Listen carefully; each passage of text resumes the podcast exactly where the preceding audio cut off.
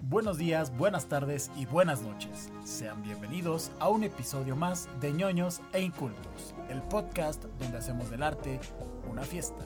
Yo soy su amigo Ribacun y les recuerdo que formamos parte del proyecto digital Más que Arte, espacio cultural independiente dedicado a la difusión de las diversas ramas artísticas. Amigos, amigas, en esta ocasión estamos de cierta manera multicolores. ¿Y por qué es esto? Porque vamos a hablar de un tema, de un tema que ha resultado, pues de cierta manera, polémico, ha estado en vista de todos, en, vista de diversos análisis a lo largo de, la historia de, la humanidad. Y estamos hablando específicamente de pues la libertad sexual en este caso, a razón del el mes del orgullo LGBT que pues estamos viviendo actualmente. Y pues qué mejor que poderlo observar a través de la mirada del cine, de cómo los trabajos cinematográficos le han dado y le han otorgado visibilidad a, a la comunidad o en su defecto han retratado todas estas, todas estas acciones de discriminación o de violencia contra, pues de cierta manera, este sector minoritario que no sé qué tanta se le podría atribuir como un concepto de minoría ya dado de que ya han se han realizado diversos cambios en cuanto a la ideología de la sociedad. Todavía falta muchísimo por avanzar pero creo que ya hay una mayor apertura y para esta ocasión pues para poder hablar del tema nos está acompañando en una primera instancia la señorita Fer Chávez ¿cómo estás Fernanda? Hola, hola ¿Todo bien? ¿Probando? te escuchamos, te escuchamos. Ustedes disculpen, pero pues teníamos unos pequeños asuntos técnicos antes de empezar, pero estoy muy bien, estoy muy feliz, estoy muy feliz porque es la primera vez que me toca grabar con, con nuestro siguiente invitado y eso me tiene muy emocionada. Bueno, invitado no es, o sea, forma parte de nuestra familia, pero, pero justo Sí, sí, es cierto, ¿eh? creo que no te había tocado grabar con él. ¿Cómo, cómo te sientes eso, Fer? O sea, ¿te, te me siento muy honrada, me siento muy feliz, me siento muy preparada para lo que salga. Esa, esa, me gusta. Y pues de una vez presentamos al invitado que no es invitado. O sea, forma parte de la familia de ñoños incultos y también de Más que Arte. El señor Mirko López. ¿Cómo estás, Mirko? Muy bien, Riva, muy contento, divertido, porque desde antes de empezar la grabación yo ya estaba divirtiéndome con todas las situaciones técnicas que están pasando en esta noche accidentada, pero muy feliz y yo no me había dado cuenta que es la primera vez que voy a grabar con Fer, pero muy contento de eso. Perfecto, perfecto. Qué, bien que entre Mirko y Fernanda le están diciendo a todos los que nos escuchan que tenemos problemas técnicos antes de iniciar estas grabaciones. Pero bueno, estamos aún así con toda la energía y toda la actitud. Hablando de, pues un tema, Fer, que, pues de cierta manera, a ver si no nos cancelan en muchos sentidos. A ver, no creo, a menos de que me equivoque, Fer, Mirko, al menos yo no me considero un experto en este tema, pero eso no quiere decir que no podamos opinar al respecto. Y es que eh, la comunidad LGBT durante muchos años ha tenido esta lucha por tener una equidad, tener una igualdad eh, en muchos sentidos en, todas las sociedades del, del mundo. Eh, y por ejemplo aquí, aquí ya me están recriminando lo de la minoría sí es una minoría porque no es ni el 4% de la población mundial de lo que está contabilizado eh, parte de producción, de lo que está contabilizado. De ahí en fuera hay muchísimas personas que todavía eh, pues no se atreven a salir de este famoso closet, como bien se le llama, y, y de ese tipo de historias es justo de las que habla el cine como tal. Pero, Fer, justo lo primero que me gustaría preguntarte es ¿qué tanta, antes de meternos con cuestiones de cine, qué tanta evolución hay en este sentido de la aceptación que tiene la sociedad con esta comunidad? Pues yo creo que ha sido una aceptación a, mi gusto eh, lenta. O sea, sí ha habido un cambio, pero creo que todavía hay muchas cosas que se tienen que trabajar. em, el crecer con, al menos en mi caso, el, el, el crecer con prejuicios hacia la comunidad LGBT y para después formar tu criterio y, y darte cuenta que todos estos prejuicios solamente, pues, disculpen ustedes, pero son unas tonterías. Em, pues siento que que si hubieran enseñado otro tipo de educación, no sé, cultura, no sé cómo llamarlo, otra cosa hubiera sido. Creo que vamos por buen camino, creo que no hay que cantar victoria, creo que faltan muchas, muchas cosas, pero pues eh, hay que empezar a darle mucha visibilidad. Sí, es lo que se debe de hacer. Y justo tocas un tema muy importante y no sé si Mirko está de acuerdo conmigo porque yo me incluyo en, este grupo de personas que crecimos con esos prejuicios, ya sea por cuestiones familiares, ya sea por lo que veíamos en televisión, ya sea por lo que podríamos haber observado en películas, pero justo crecimos con estos prejuicios de, ah, sí, el, el, a ver, no, no lo, voy a utilizar en este caso de forma despectiva para dar un ejemplo, no porque lo piense de esa forma actualmente, pero con el término de, ah, sí, el marica, el, el PUTO, ¿no? Para que no suene tan feo en este podcast. Y lo escuchabas alrededor y pues eran justo este tipo de términos los que violentaban a toda la comunidad. Y poco a poco, Mirko, pues vas modificando tu, criterio. Y no sé si tú estás de acuerdo que es gracias a, a las nuevas generaciones que están modificando su forma de pensar. Sí, en efecto, ya ahora las nuevas generaciones tienen un pensamiento muy distinto al que se tenía, por ejemplo, en los años 80 o en los años 90, donde incluso pues se decía que eh, cuestiones como el VIH eran eh, un castigo divino ¿no? para la, la, población LGBT y este, todas estas situaciones que de pronto hacían que hubiera más rechazo hacia estos grupos minoritarios. Es, eh, qué bueno que las nuevas generaciones tengan un pensamiento distinto, que se acepten, que se abracen, que eh, puedan salir al mundo y puedan demostrar su, su, eh, su, verdadera identidad y no sean tan juzgados o rechazados como se hacía antes. Pero aún no hay que cantar historia, como dice Fer. Sí, no, no, no, hay muchísimo que trabajar. Creo que en los últimos 20 años se han logrado establecer ciertos cambios, sobre todo en cuestiones de, de leyes, que pues de cierta manera blindan a la comunidad, pero son, son pocas. Todavía hay muchísima tela de dónde cortar, hay muchísimo en qué avanzar. Y justo me gustaría analizar o irnos hacia la raíz de, cómo era el retrato de, del gay, de, la lesbiana como tal, de el transexual en el cine del pasado, porque no sé si tú sabías, Fer, pero antes existía este famoso código Hayes en Estados Unidos, en la industria hollywoodense de, de cine, en la cual te marcaba la censura tanto a la sexualidad como a la comunidad LGBT, también en, en, aspectos políticos, me parece, y estuvo desde los 30 hasta los, hasta los 60 y todavía 70 y 80s había un, digamos, una cierta censura en cuestión de productos cinematográficos para este tipo de temas. Y creo que es algo que se tendría que revisar muy a fondo para poder entender la evolución de todo esto. Sí, exacto. De hecho, eh, ahorita que dices acerca de la censura en el cine y todo, yo recuerdo que cuando se mencionaba alguna película por porque era algo como más este pues lo más común siempre era con un tono de, de silencio, ¿no? De, ay, es que esta película, pero eh, toca temas eh, gays o toca temas de lesbianas. Entonces, así como de, pues, y, o sea, no, no encuentro el problema. E incluso también eh, diferentes, este, artistas, ¿no? Que, que algunos pintores, que, ay, es que era muy bueno, pero se dice que andaba con, no sé, con el amigo, ah, cosas así, ¿no? Entonces como que, pues sí, sí hay mucho, bueno, había mucho impacto de esa manera en el arte, en las películas, en el cine, y como tú dices, este, pues daban mucho de qué hablar.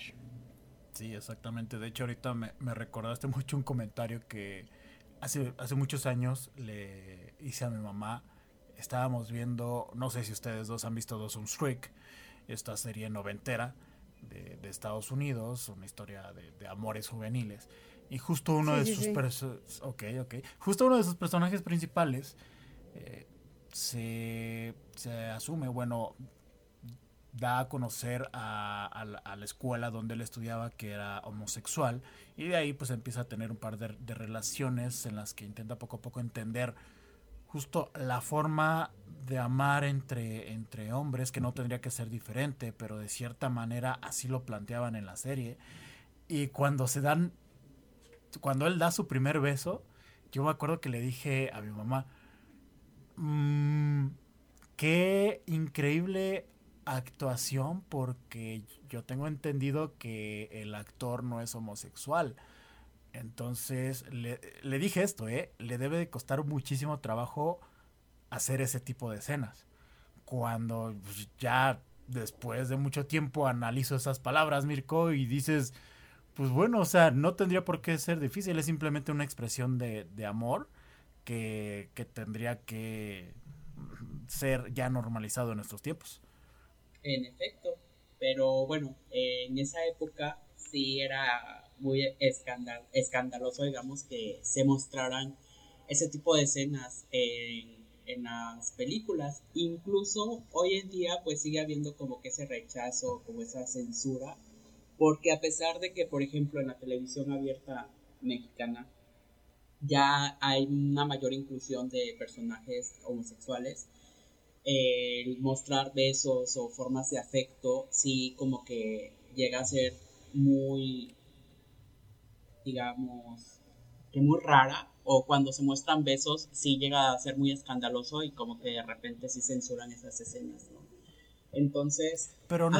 ¿no crees que todavía están como caricaturizados? O sea, si, si quitamos un poquito el cine independiente mexicano, que sí, a lo mejor ahí hay buenos trabajos, pero por ejemplo, las comedias románticas, ¿no crees que todavía eh, están caricatura- caricaturizados este tipo de, de- de personajes que, que retratan a la comunidad LGBT y, y a lo mejor eso no le hace daño a- a- la propia sociedad mexicana? Sí, porque vaya, seguimos viendo eh, personajes muy estereotipados todavía, sobre todo en las comedias de alto presupuesto, que es como de, ay, porque es divertido, porque anteriormente era lo que se, eh, se veía y creemos que va a funcionar y yo creo que se quedaron en los 90 los productores y de repente sí vemos estos personajes como el, el típico este, chico estilista o modista que es homosexual y que es el mejor amigo de la, de la protagonista o la chica lesbiana que es muy masculina y que se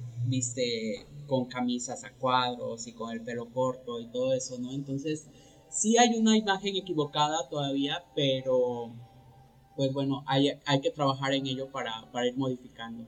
Sí, sí, sí, exactamente. De hecho, en los ochentas todavía estaba muy marcado este tipo de censura. No sé si Fer, a lo mejor sí, yo, yo creo que sí llegó a escuchar este caso del actor Rock Hudson, el cual, bueno, en este boom del, que descubrieron el, el VIH en los ochentas, fue que Rod Hudson eh, descubrieron que él era homosexual, pero par- parte de la industria hollywoodense lo obligaron incluso a casarse para tapar el hecho de que era gay y creo que fue hasta su muerte o, los últimos dos años o el último año de, de vida de este actor que ya se supo que era homosexual y que de hecho creo que murió por, por VIH y una de las primeras películas que me gustaría mencionar Fer es justo Filadelfia que es del 93 y retrató todo el problema que tuvimos en los 80s.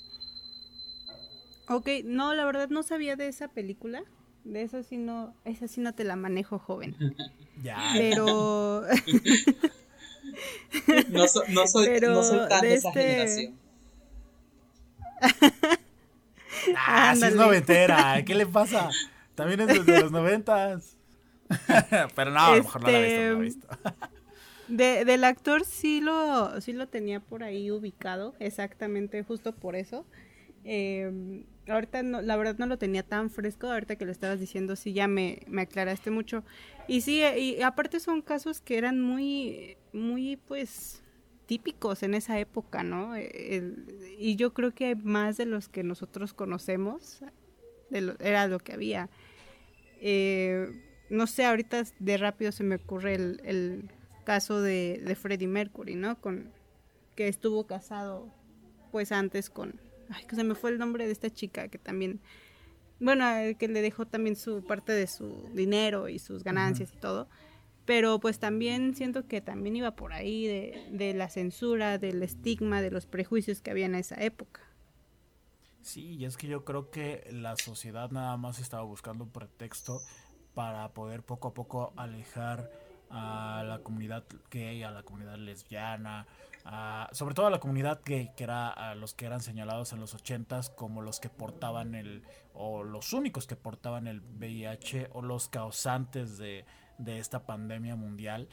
Y, de verdad se me hace muy interesante si no han tenido oportunidad de ver Filadelfia, no sé si Mirko la ha visto, pero pues bueno, es, es, una cinta del 93 eh, dirigida por Jonathan Dean y que protagoniza Tom Hanks y Denzel Washington, donde justo un, un abogado es discriminado porque se enteran de que tiene VIH y de ahí se enteran pues que es homosexual y que incluso tiene a su pareja que es Antonio Banderas y pues contrata a un abogado que creo que era su su contrincante en muchos juicios, que es el personaje de Denzel Washington.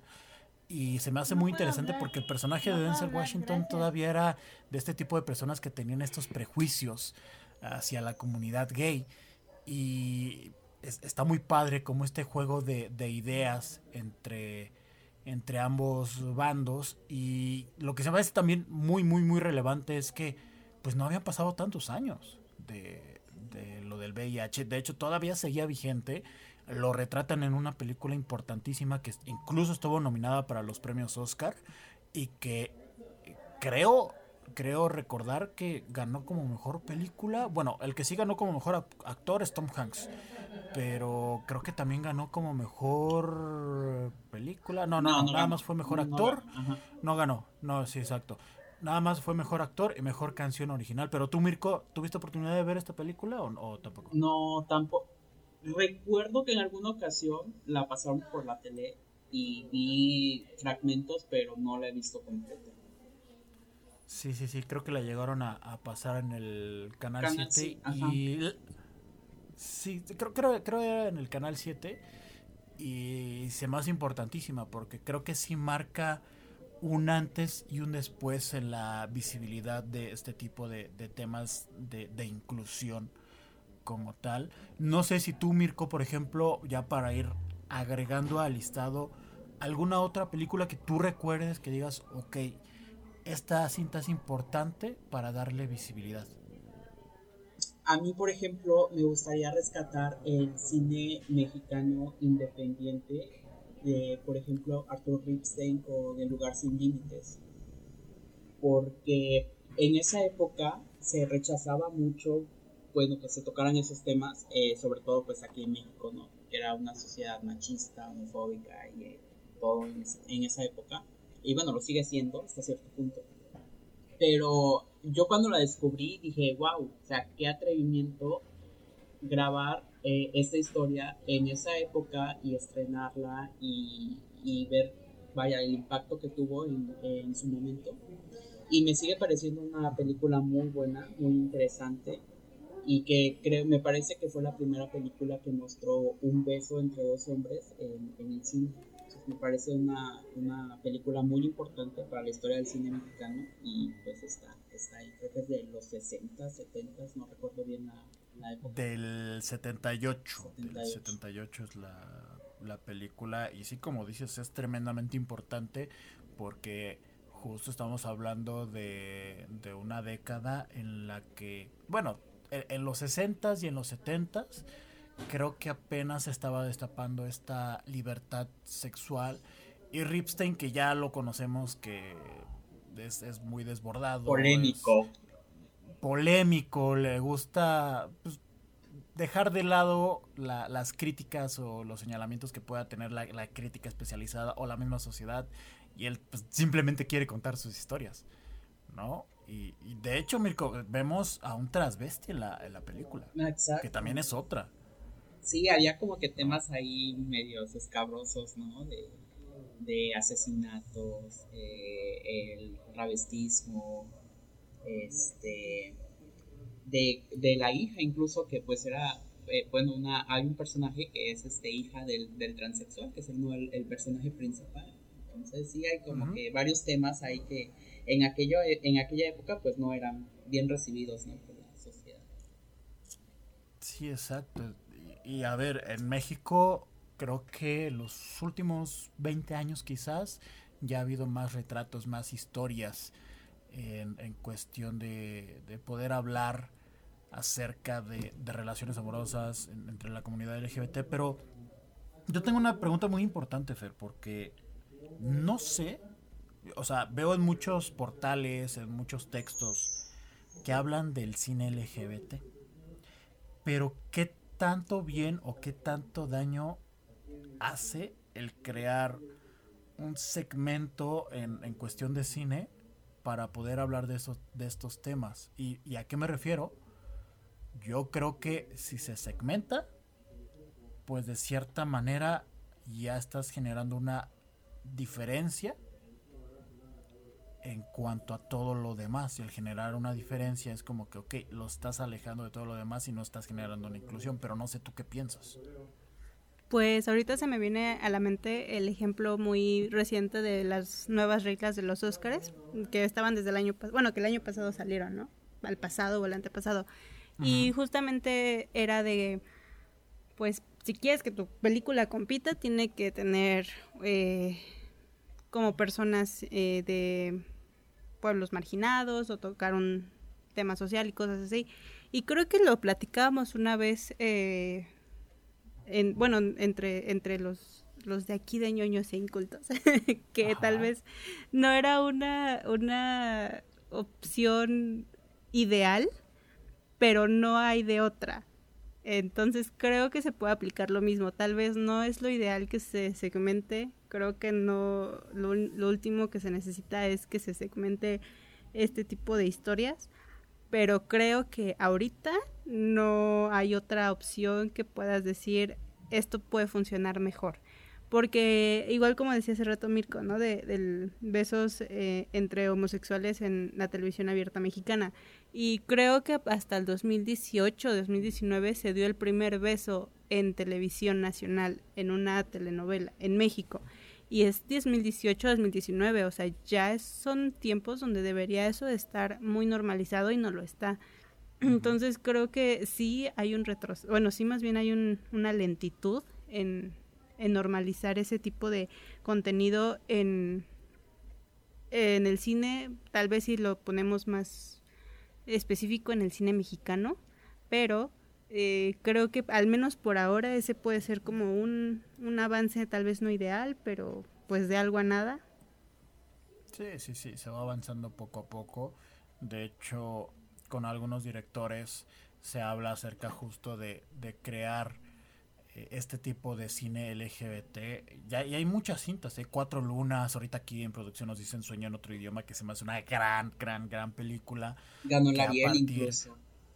Ganó el Ariel, exactamente. Muy bien merecida esa película. Sí, sí, que creo que la pueden encontrar en alguna plataforma, ¿no? O, sí, está en Amazon, en Prime. Está en Amazon, ¿verdad? Sí, sí, sí.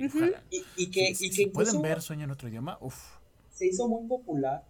O sea, es como que esas películas que de repente dices, bueno, se van a estrenar, va a tener como que su, sus seguidores, porque es como que una película de estas mexicanas que de repente se estrenan en, en un espacio artístico, ¿no? Como la Cineteca y los, y los cines independientes.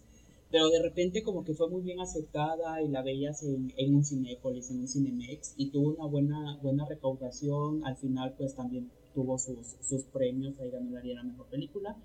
Y es como que esos casos raros de, las, de una película que se vuelve popular a pesar de los temas que, que toca. Y de hecho me acuerdo que yo en alguna ocasión hice un texto de sueño en otro idioma y no porque no le diera importancia o porque no fuera un tema importante, pero para mí justo este tema del amor entre estos dos eh, personajes masculinos mm, se quedaba de lado. No, insisto, no porque no fuera importante, sino porque ya para mí ya tendría que haberse normalizado esto. Yo lo veía como algo completamente normal y yo me enfoqué más como a la parte mágica del retrato de este pueblo ficticio que tiene, que tiene la cinta.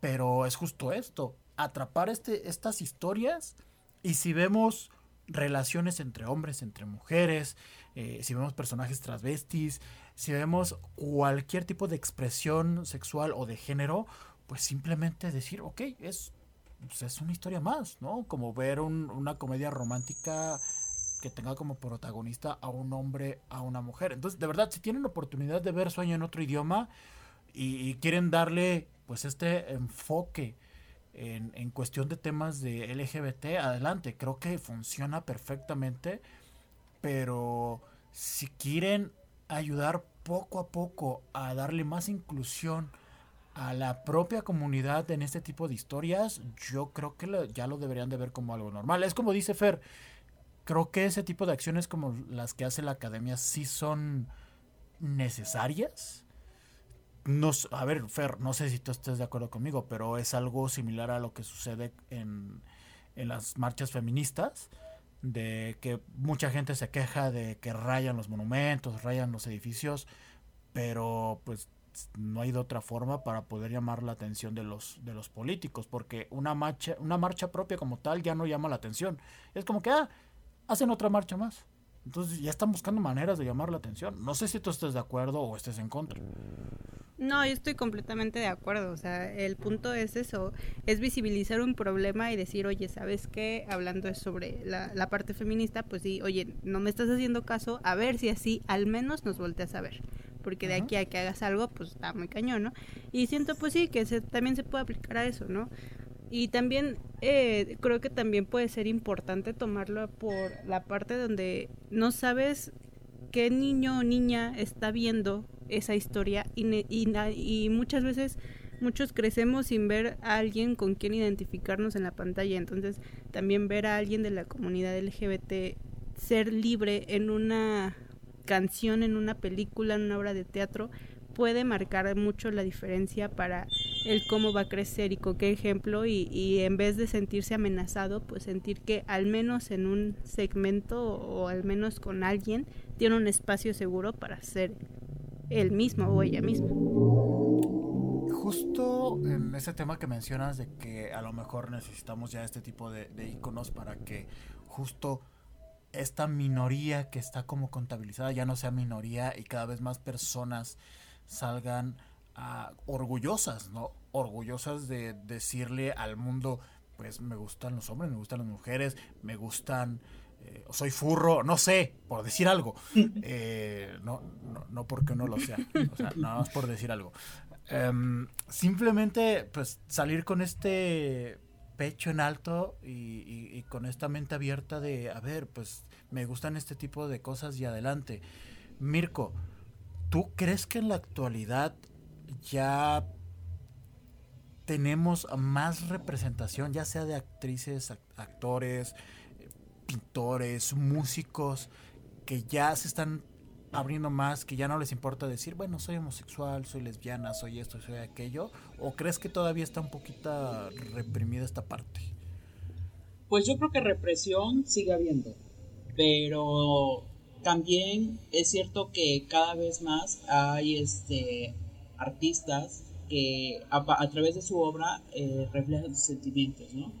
Entonces hay muchos cineastas que a partir de, sus, de su filmografía pues te das cuenta que son eh, los temas que le interesan, ¿no? Que son homosexuales, que les gusta contar historias románticas, que les gusta contar historias sobre el abandono u otras eh, situaciones.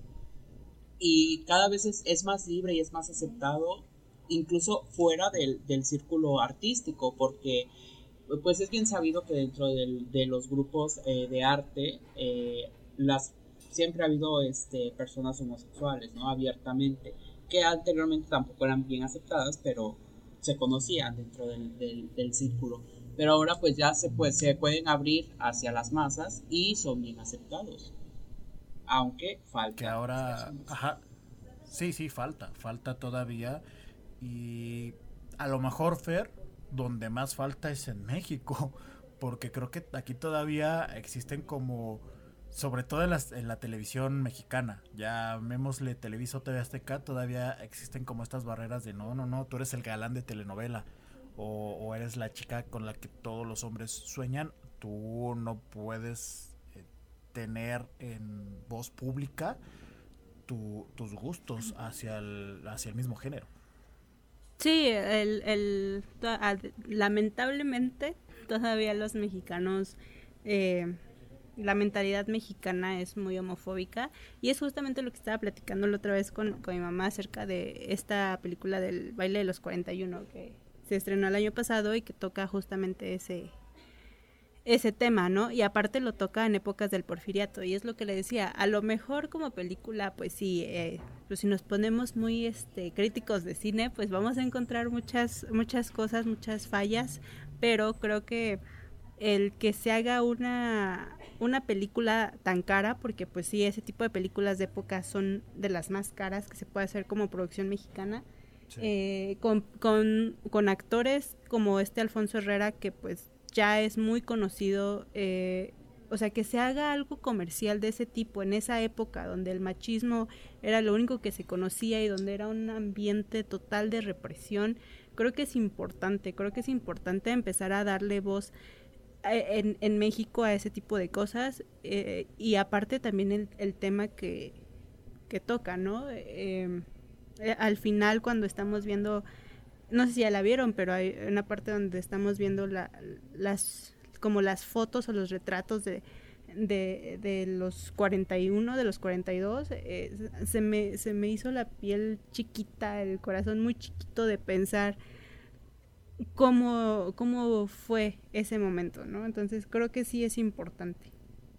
Sí, de hecho, en algún momento tuve la oportunidad de platicar con Mabel Cadena, que es una de las protagonistas de la película, y justo ella me decía que este tipo de, retratos eran importantes para poder darle mayor apertura a la comunidad LGBT a través de este, de este, tipo de historias que se salen un poquito de mol del molde tanto a nivel de, producción como en el hecho de contar historias que a lo mejor no son tan conocidas porque eh, la historia que se retrata en el, baile de los 41 es, es justo una leyenda urbana, Mirko. No sé si tú la conocías, pero justo en, el, en la época del porfiriato, en la que hicieron una redada como tantas que hacían en esa época, porque era, era prohibido ser homosexual, tal cual allá estaba, en esa época estaba prohibidísimo y era condenado con cárcel. No sé si tú sabías esa historia y que incluso por esa historia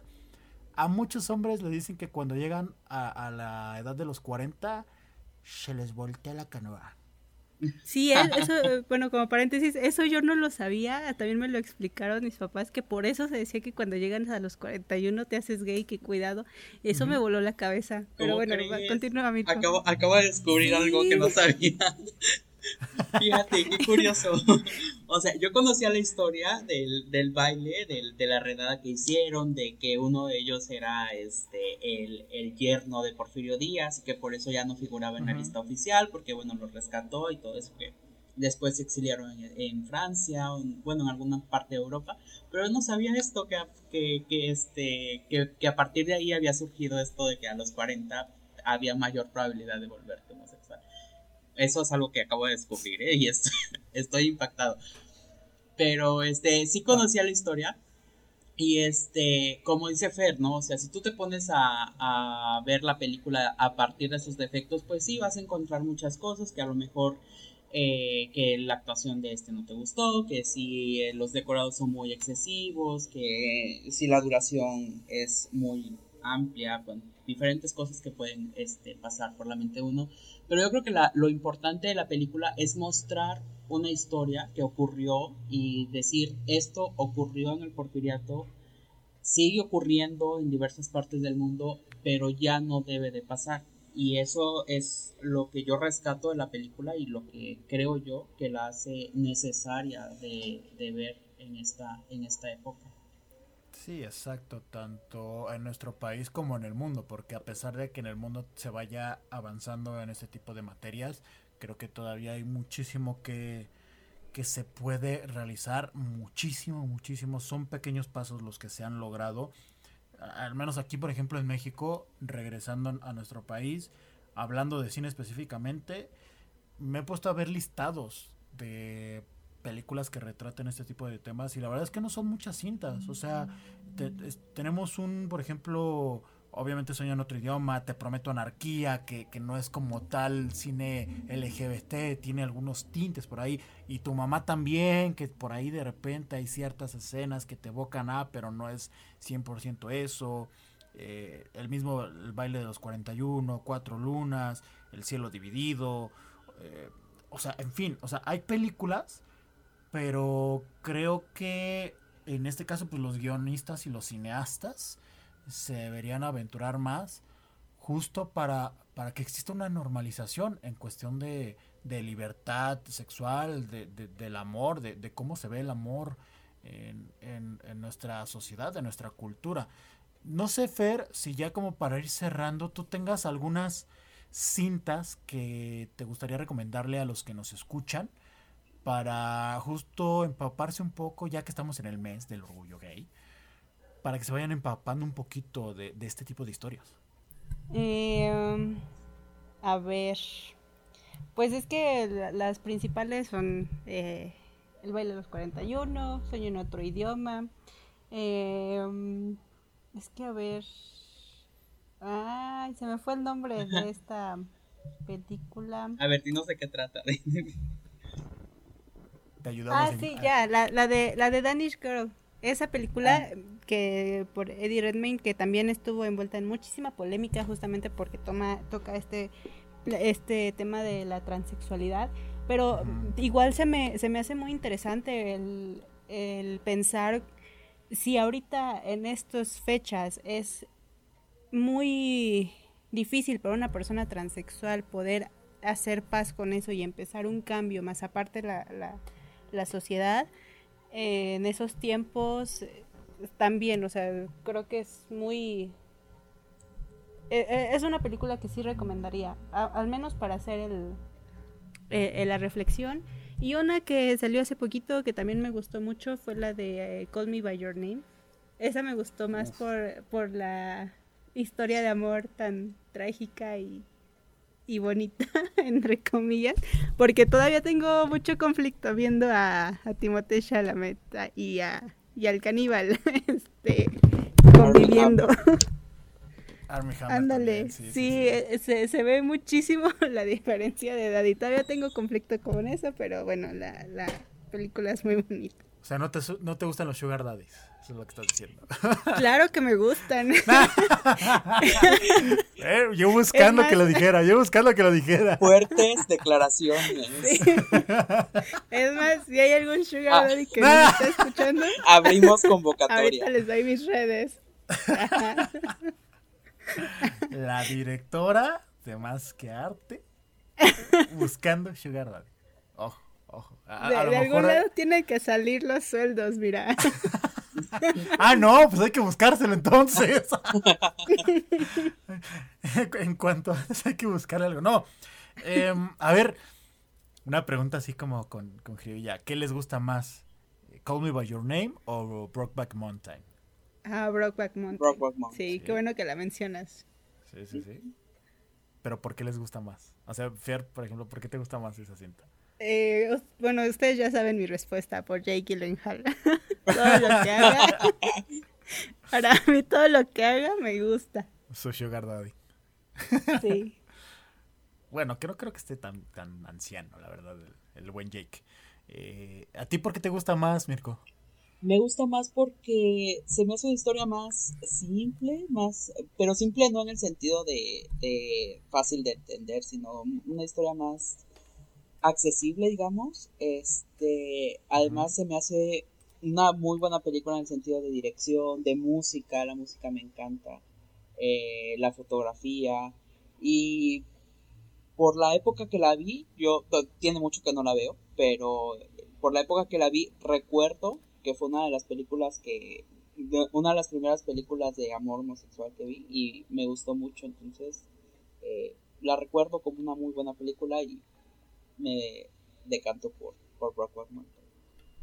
Sí, es que lo bonito es que te retratan el amor en su estado puro, o sea, sin importar que, que, sean hombres, que sean mujeres, que sean quimeras, creo que lo importante en esa, en esa cinta es el amor que se ve reflejado entre sus personajes y pues obviamente justo aderezado con los problemas que tienen al tener que ocultarlo debido a esta sociedad retrógrada que, que, los está señalando constantemente y pues con el final que, que, ya conocemos que no se los voy a decir para las personas que no hayan tenido oportunidad de ver la película. Yo pues ya eh, bueno no sé si Mirko tenga también algunas otras películas que se le hayan quedado ahí por el tintero y que le gustaría también recomendar.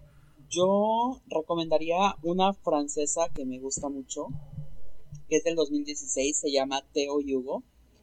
Es una película que trata sobre dos chicos que se conocen en un, en un antro donde eh, existen estos cuartos oscuros donde pueden tener relaciones sexuales. Entonces se conocen ahí, tienen relaciones y una vez que pasa todo eso, salen y deciden caminar juntos por, por París, por las calles de París. Pero en una de esas conversaciones se dan cuenta que tuvieron sexo sin protección y descubren que uno de ellos es eh, VIH positivo. Entonces la película retrata como que ese esa preocupación de si el otro se pudo haber contagiado, si este qué es lo que puede hacer para tratar de, de no verse afectado por esta enfermedad y entonces eh, ahí la película trata más sobre esos temas y preocupaciones que siguen afectando a la comunidad LGBT y aparte de eso del enamoramiento de estos dos chicos que fue como que muy casual pero que de repente cuando mientras ellos se conocen cada vez que van recorriendo París es una película que a mí me gustó mucho Ahorita que la estabas platicando, creo que ya la vi, ¿eh? Voy a checar si, si es la misma historia. Creo que creo que ya la vi en algún en algún no sé, una muestra de la Cineteca, algo así. Voy, voy a checarlo y pues bueno, ahí está la recomendación de Mirko. No es tan viejita, es del 2016, pero aquí en México se vio como en 18, 19 porque tardó mucho en llegar. Entonces, este, sí, creo que sí, ¿eh? creo que sí la vi en alguna muestra. Voy, voy a revisar bien si, si es la misma o a lo mejor la estoy confundiendo también. La verdad, ya mi memoria no me da. Y lo que yo les podría recomendar, por ejemplo, es justo la película de Milk de que, que protagoniza eh, Champagne. Champagne, Champagne, sí, exactamente. Y, ah, bueno, también está James Franco, por ejemplo. Y Diego Luna. Y por ahí creo que... y Diego Luna, sí, sí, sí. Como el segundo amante del personaje de, de Sean Payne, que es Harvey Milk, de este activista y político de los años 70 en Estados Unidos. De hecho, fue es la historia del primer político abiertamente homosexual en Estados Unidos, que se me hace una, una tremenda cinta en cuestión de, de temas de activismo en pro de, de, visualizar a la comunidad LGBT, sobre todo en Los, en los Ángeles, me parece. Y también me gustaría recomendarles nuevamente Filadelfia y La vida de Adele, por ejemplo, que también por ahí se, se puede revisar alrededor de este tema. En fin, yo creo que películas de este hay muchísimas. Ya les dimos como una lista bastante larga que para poder revisar durante, durante todo, eh, bueno, estos días que, que quedan del mes. Y pues nada, la verdad agradecerles a los dos por haber estado aquí conversando alrededor de, de, este tema que esperamos que hayamos librado el obstáculo sin decir eh, atropellos o cosas incoherentes o que puedan violentar a la comunidad LGBTTIQ HSBC. no nos cancelen, no fue nuestra intención. No nos cancele, por favor. Sí, no, no, lo hacemos con cariño. Sí, sí, es que da miedo, da miedo un poquito, pues, meterse en este tipo de, de temas, pero pues simplemente es eso, damos nuestra propia opinión. Y pues no nos vamos sin antes compartirles nuestras redes sociales para que nos sigan, para que compartan nuestros contenidos y también para que nos lean en nuestros diferentes artículos. Entonces, eh, Mirko, por favor, si nos puedes ayudar con nuestras redes sociales. Claro, claro. En Twitter nos encuentran como arroba más que arte mx, en Instagram como arroba más que arte punto mx y en Facebook como más que arte. Además, también tenemos nuestra página donde pueden leer eh, los artículos de la revista que es www.masquearte.com.mx. Perfecto, perfecto. Em, Fer, si nos puedes ayudar para ver dónde nos encuentran al podcast de Niños Incultos también.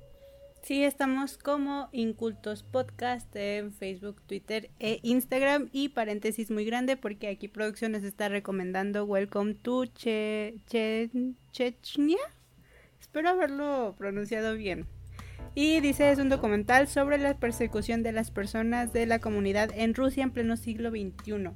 Entonces, para que lo chequen, se escucha muy, interesante. Yo ya lo vi el documental. es, muy, muy bueno. Sí. Está en Movie.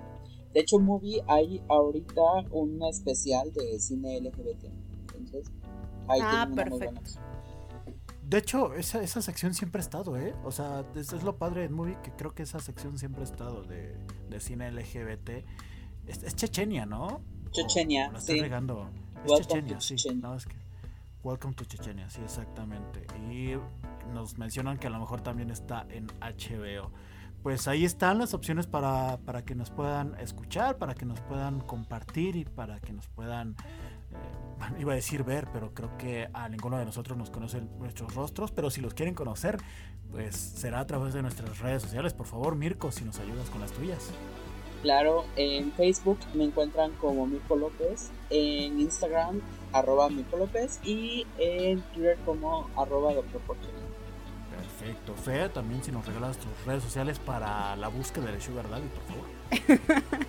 sí, si algún Sugar Daddy o Sugar Mommy, ¿por qué no? Hablando ah, de... ¡Viva el poliamor! Arriba el poliamor. Exacto. Amigos, si, si algo me ha enseñado arriba es arriba el poliamor. Entonces, pues miren. este. Lean la Biblia, pecadores. Mal comentario para este capítulo, pero ok. No nos podíamos ir sin el comentario incómodo, ya. Edición. Ándale, la edición aquí. Este. En broma, en broma. dice, el dice el productor, va a decirnos que no, no es broma. el libro más homosexual dicen que es la Biblia. ok, yo no lo dije, fue producción, ¿eh? Ojo. Fer, tus redes, por favor, antes de que nos hundamos más. Eh, estoy en Twitter como Fer-MCR y en Instagram como Fer Chávez, eh, doble guion bajo. Ahí, Sugar Mommy, Sugar Daddies. Ahí búsquenme. Es broma, pero si quieren no es broma. ya eso ya no lo voy a leer. A mí me encuentran en todas las redes sociales como arroba ribacun. Eso ya me, me, Sobrepasa. autocensuro.